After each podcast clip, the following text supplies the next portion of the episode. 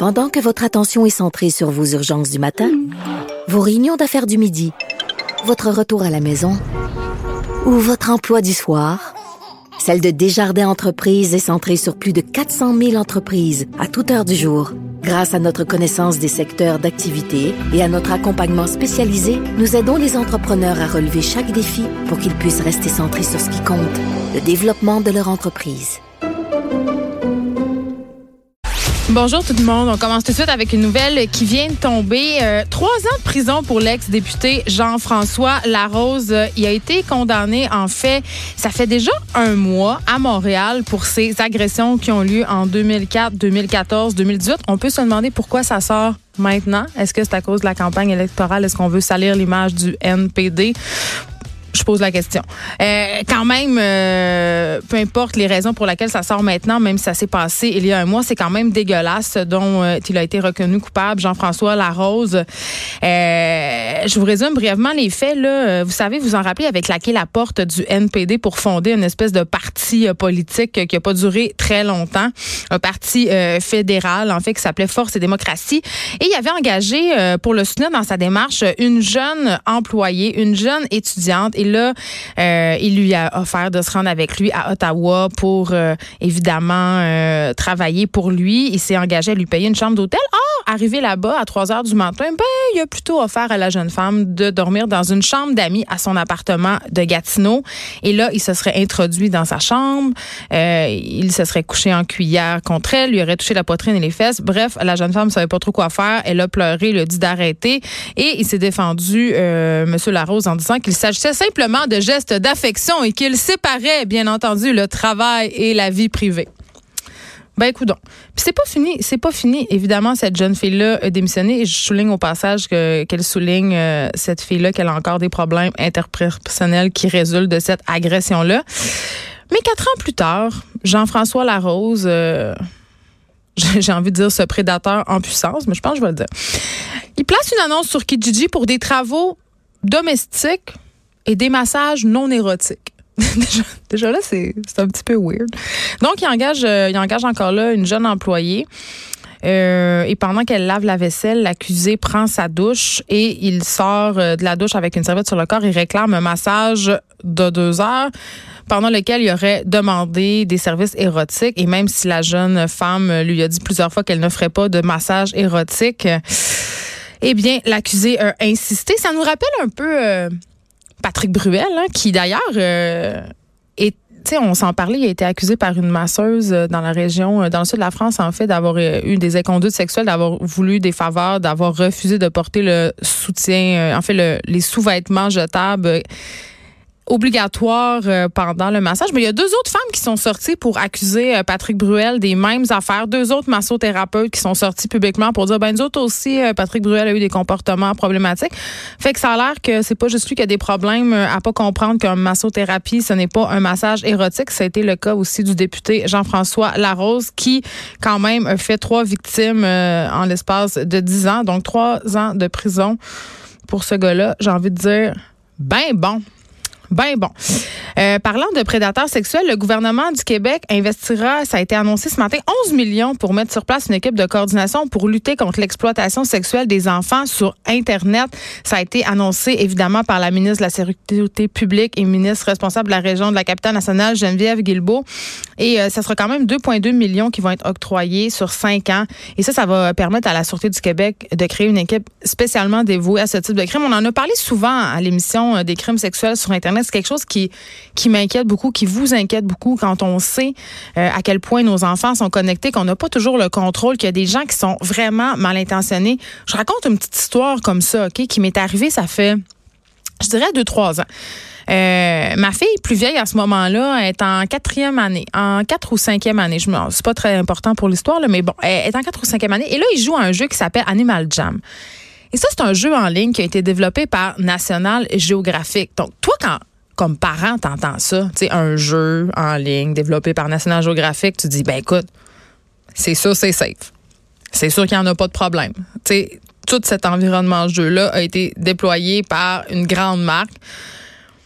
Et là, ma fille, un soir, m'arrive et elle dit, euh, maman, euh, bon, euh, sur Animal Jam, tu sais, on peut avoir des discussions en ligne avec d'autres joueurs. Puis là, ça, ça, on en avait déjà discuté de, cette fonction-là du jeu. Comme parent, tu peux la bloquer.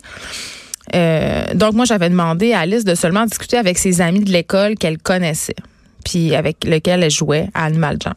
Mais elle me dit, mon amie, une telle, elle, euh, je sais pas trop sa mère, si elle le sait, mais elle parle avec beaucoup de monde qu'elle connaît pas, puis il y a un, un petit garçon qui a demandé de venir la retrouver au parc demain soir.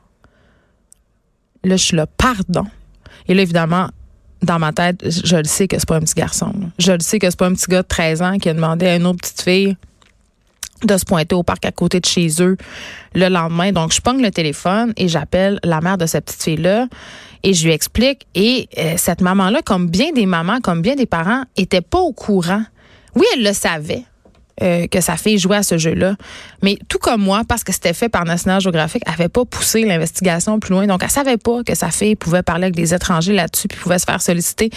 Donc, vraiment, c'est un problème. Et euh, bon, on a vu aussi plusieurs reportages où des policiers ont leurré des prédateurs sexuels. On le sait, là, Internet, c'est un terrain de jeu. Euh, le réseau social TikTok est de plus en plus populaire. Ça en est aussi un repère pour les prédateurs sexuels qui sont vraiment pas bien intentionnés. Puis là, quand on parle d'agression sexuelle sur Internet, on a tout de suite en tête, ça y est, mon enfant va rencontrer quelqu'un, il va se faire agresser. Mais c'est pas juste ça, là c'est surtout, en fait, la plupart du temps, ce sont des échanges de photos, des échanges de vidéos, donc des photos de votre enfant en nu ou avec en bobette qui se ramasse un peu partout euh, sur Internet. Donc vraiment, c'est un fléau et c'est problématique. Et cette annonce-là, évidemment, euh, est très, très la bienvenue. Et je vais discuter, je vais en discuter de cette annonce-là avec René Morin, qui est porte-parole du Centre canadien de protection de l'enfance. On va voir euh, comment ça va venir les aider. Puis aussi, peut-être, on va discuter comment on peut s'assurer que nos enfants soit en sécurité en ligne.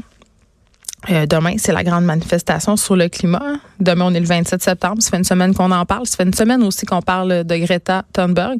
J'ai résisté à date. J'ai résisté à faire du Greta Thunberg dissing, à parler de cette fille-là.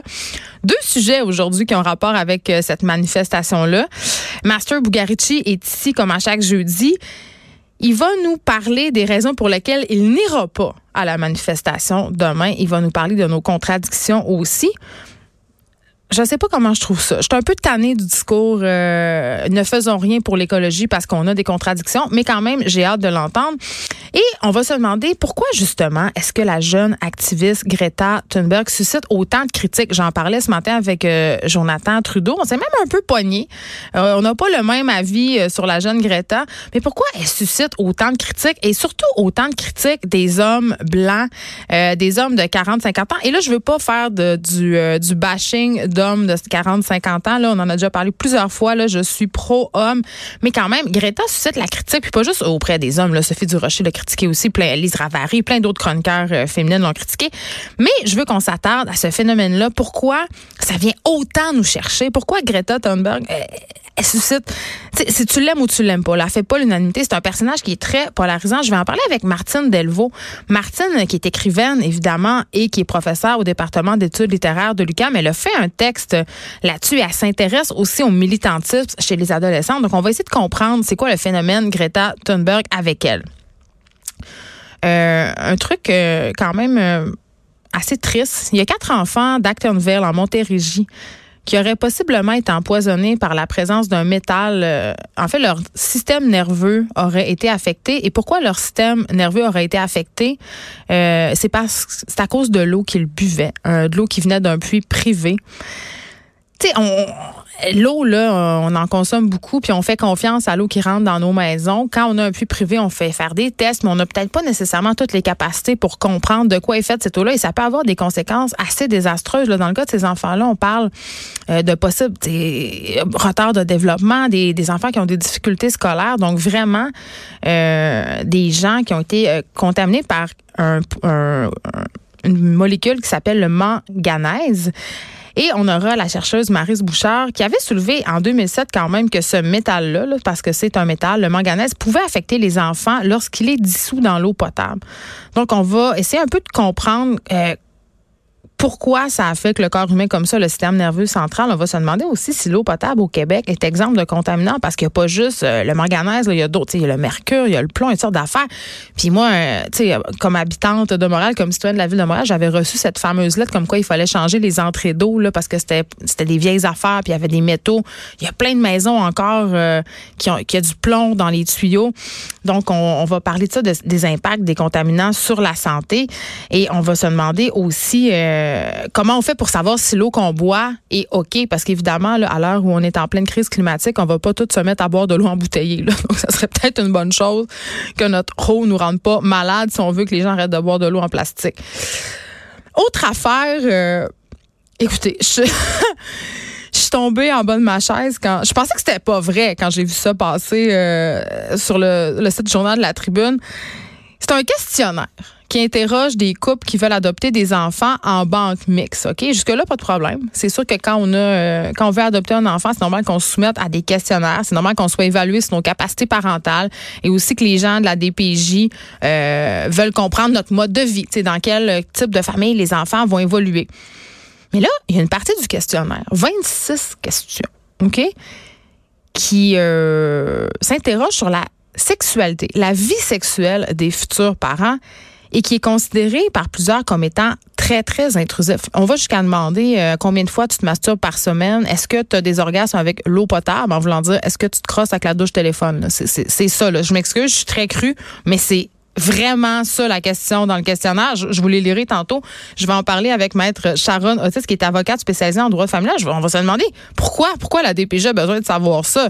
C'est quoi la pertinence de connaître les habitudes, les habitudes sexuelles des parents, de savoir combien de fois ils font l'amour par semaine, si monsieur mou ou pas, je veux dire, en quoi ça a une incidence sur les capacités parentales? Dave Morgan aussi est là. Là, il nous parle de dépression saisonnière. Je ne sais pas si c'est parce qu'il pleut à Montréal aujourd'hui, euh, mais évidemment, l'automne est commencé. Le manque de luminosité, je ne sais pas si vous l'avez remarqué, mais il commence aussi à faire noir, plus de bonheur. Donc, on le sait, là, euh, les changements de saison sont directement liés aux dépressions saisonnières, ça le dit. Donc, je pense que Dave va venir chialer un peu sur les trucs qu'on nous donne pour passer au travers de la dépression saisonnière. Mais moi, je, je vous donne tout de suite mon truc. Moi, mon truc à moi, c'est Netflix. Bien pratique. Je ferme les stars, puis qu'il fasse noir, qu'il fasse clair dehors, aucune différence. Puis aussi la nouvelle télé-réalité à table avec mon ex, j'en ai parlé plus tôt. Ça continue à être très divertissant, cette affaire-là. si vous ne l'avez pas encore écouté, là, ça serait grand temps que vous vous y mettiez. Caroline G. Murphy sera là aujourd'hui. Euh, on va peut-être savoir pourquoi Céline a annulé quatre spectacles suscitant une véritable éclipse médiatique. Il y a des rumeurs, hein? Il y a, des rumeurs qui courent sur... Euh, parce que là, ce serait pour des raisons de santé.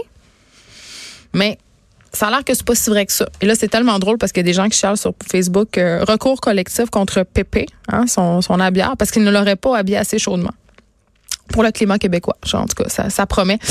Euh, avant qu'on ait parlé de tout ça, je veux qu'on revienne sur le procès d'Hugo Fredette. Vous savez, Hugo Fredette qui est accusé d'avoir tué son ex-conjointe Véronique Bard et un homme aussi dont il a volé la voiture, Yvon Lacasse. Euh, le procès se poursuit au palais de justice de Saint-Jérôme depuis déjà quelques temps.